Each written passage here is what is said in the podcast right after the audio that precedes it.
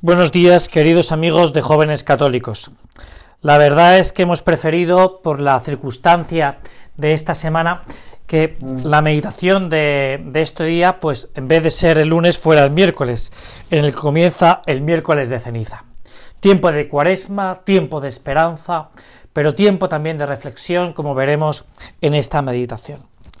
En el momento de la imposición de la ceniza, el sacerdote en el rito dice una frase que a lo mejor ya para ti y para mí es muy familiar, ¿no? Conviértete y cree en el Evangelio. No hay que ser muy avispado para darse cuenta de que la frase trae un doble reto a los hijos de Dios. El primero de ellos es pararse y darse cuenta de que si hay que continuar por el camino que hoy estamos emprendiendo cada uno de nosotros. O por el contrario, hay que darse la vuelta. Conviértete, dice la primera expresión, conviértete. Claro, para ver si vamos por el camino adecuado, para ver si vamos por el camino correcto, para ver si al final vamos a la meta definitiva, debo enfrentarme al segundo reto. Creer, vivir el Evangelio. Conviértete y cree en el Evangelio, es conviértete y vive como un buen hijo de Dios. Al final la cuaresma lo que nos invita es a eso, a examinarnos cómo vivimos, a contemplar si soy un buen hijo de Dios y a poder mirar con ojos de esperanza al que traspasaron. Esta es en definitiva la gran enseñanza y la gran, sí, la gran enseñanza que nos quiere dar la cuaresma para ti y para mí. ¿Cómo vivo? ¿Vivo como un buen hijo de Dios? Esta pregunta se la deberíamos preguntar a nuestro propio corazón. Lugar donde vive Jesús. Y la respuesta es muy sencilla. ¿Vive Dios en mi corazón? Podemos engañarnos diciendo que, que no hacemos cosas malas. Esto yo en mi cierta actividad pastoral pues me lo he encontrado muchas veces, ¿no? Yo no hago nada, no hago nada, no hago ningún mal a nadie, ¿no? Eh, pues tengo mis pequeños fallos, tengo mis pequeñas faltas de caridad, mis faltas de impaciencia, que a veces no sé comprender los defectos de los demás, pero así, cosas gordas que, que hagan daño a los demás, pues realmente, pues no tengo, ¿no? Esto es una expresión que sale con mucha frecuencia, ¿no? Lo que ocurre es que la vida de la gracia, la vida de un buen hijo de Dios, no consiste en no hacer daño a nadie, sino hacer bien a los otros. Jesús, nuestro Jesús, en el que nosotros nos tenemos que fijar, no solo viene para estar en su casa haciendo sillas y unas mesas. Jesús viene para salvar. Jesús viene para hacer el bien.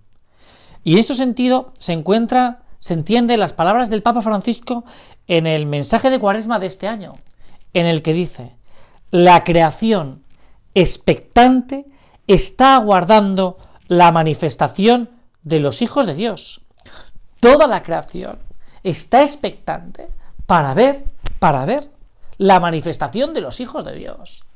Es decir, eh, el pueblo judío estaba expectante porque viniera el Mesías y, y es verdad que cuando viene el Mesías no le reconocen. Y esto nos puede pasar en nuestra vida.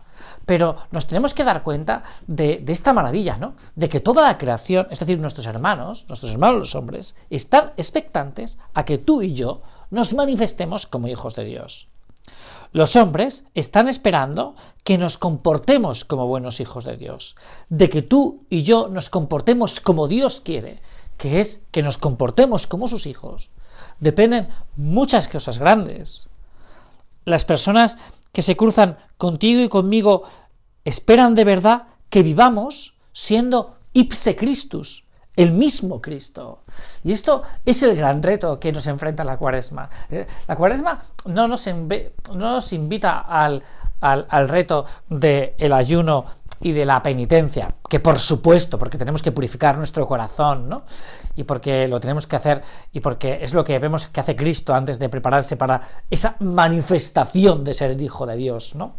Eh, el gran desafío está en, como dice el Papa en el mismo mensaje de la cuaresma de este año, en llegar a ser con plenitud Hijo de Dios. Este es el gran desafío para ti y para mí, que es un desafío imponente imponente, maravilloso, ¿no? el llegar a ser con plenitud hijo de Dios, que es lo que aparece en, la carta de San Pablo que cita, que cita el Papa Francisco en el mensaje de la cuaresma, ¿no? Alguno ya podría estar pensando, vale, fenomenal, este mensaje es imponente, este mensaje es maravilloso, pero ¿cómo? ¿Cómo consigo vivir con plenitud hijo de Dios?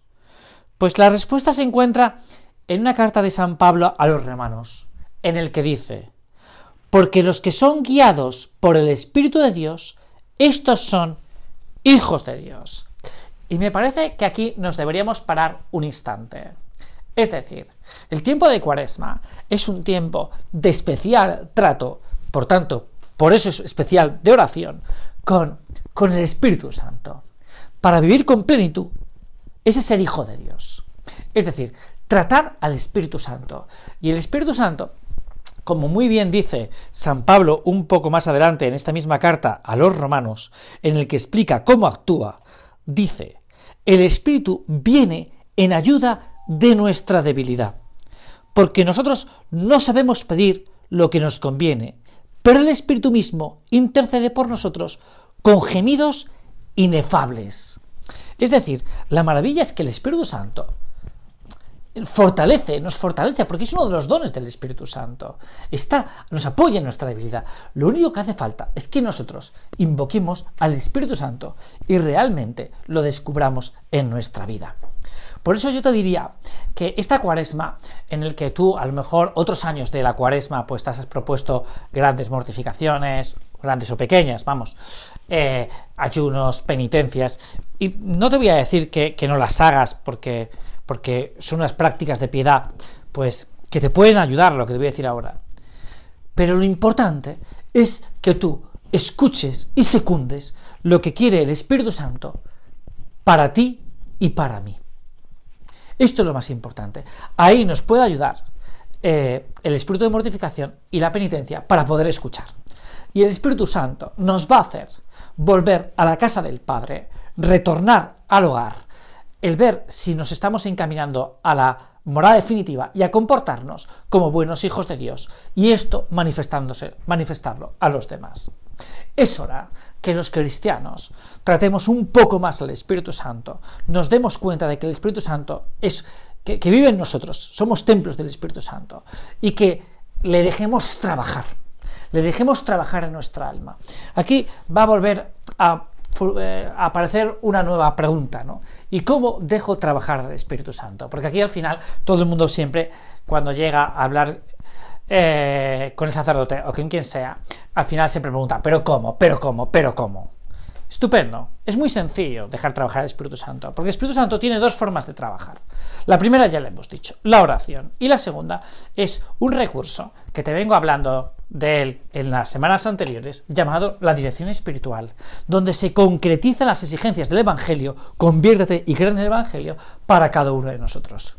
Si realmente queremos que sea una cuaresma, una cuaresma de verdad, en el que yo pues me identifique más con Cristo, eh, sea eh, más hijo de Dios y esto lo pueda manifestar a los demás, ese anhelo expectante que está toda la creación porque yo sea un buen hijo de Dios, cuida tu dirección espiritual. Una dirección espiritual en la que sea exigente, pide que te exijan, pide que te concreticen de verdad las cosas, que te puedan hablar con claridad, con, con cierta fortaleza si es necesario, y que te puedan poner metas altas. Si realmente tú quieres ser un buen hijo de Dios, tienes que pedir que te exijan. Es lo que hace Jesús. Si es que Jesús exige, exige a los apóstoles, exige que le sigan, exige una radicalidad en el seguimiento de Jesucristo. Déjalo todo y vente detrás de mí, le dice al joven rico. Eh, deja todo. Es una radicalidad en el seguimiento de Jesucristo, eh, en ser ese otro Cristo. Es que a veces eh, nosotros que no somos buenos jueces en, causa propia, pues nos convertimos en jueces de nuestra propia santidad y decimos, bueno, pues no voy tan mal.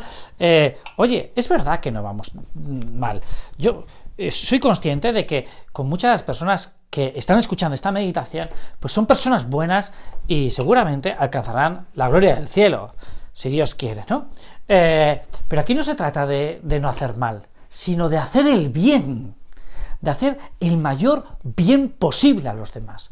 Es decir, con nuestro comportamiento con nuestras palabras, con nuestro ejemplo, hacer que los demás sean cada día un poco mejor. Y esto, que es aprender y enseñar a amar, no es tan fácil.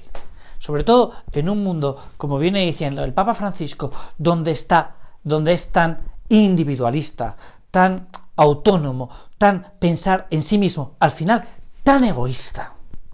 Por eso, en estos momentos, el reto es, es mayor para cada uno de nosotros. Ser hijo de Dios es al final querer hacer el bien a los demás. Y esto es un reto apasionante, de verdad apasionante, porque los cristianos tenemos un producto maravilloso, que es el que ha dado la vida por cada uno de nosotros. Nadie tiene más amor que el que da su vida, dice Jesús, por los amigos. Por los amigos. Es tan bonito esa expresión que la vemos a ver plasmada físicamente, ¿no? Eh, pues en la noche del Viernes Santo que, ya estamos eh, con ilusión entonando, entonar ese, el himno de la vigilia pascual. Feliz culpa, feliz culpa, ¿no? Bueno, eh, como este mes, pues gracias a Dios vamos a poder considerar muchas cosas sobre la pasión del Señor y sobre su amor a, y su amor a la cruz por cada uno de nosotros, yo quería quedarme aquí. Pero vamos a plantearnos ese doble reto, escuchar al Espíritu Santo a través de una oración penitente, sacrificada, en el que vamos a abandonar un poco el móvil, ¿no? el WhatsApp cuando hacemos la oración, a ver qué me están poniendo por el WhatsApp, porque mm, puede esperar, y vamos a ir a una dirección espiritual exigente, exigente, en la que nos puedan exigir, y para eso tiene que haber claridad en nuestra alma el enseñar las puertas de nuestra alma de par en par para que Jesús pueda entrar dentro a través del Espíritu Santo y nos diga lo que quiere de cada uno de nosotros en estos 40 días maravillosos, porque son 40 días de gracia para cada uno de nosotros. Que tengáis una feliz Pascua, porque eh, que tengáis una feliz Cuaresma, que nos encaminará a una gran Pascua, porque de verdad el tiempo de Cuaresma no es un tiempo malo, no es un tiempo triste, sino que es un tiempo para escuchar más al Espíritu Santo y poder identificarnos con la gloria del Hijo, de su Hijo Jesucristo. Muchas gracias y hasta la semana que viene.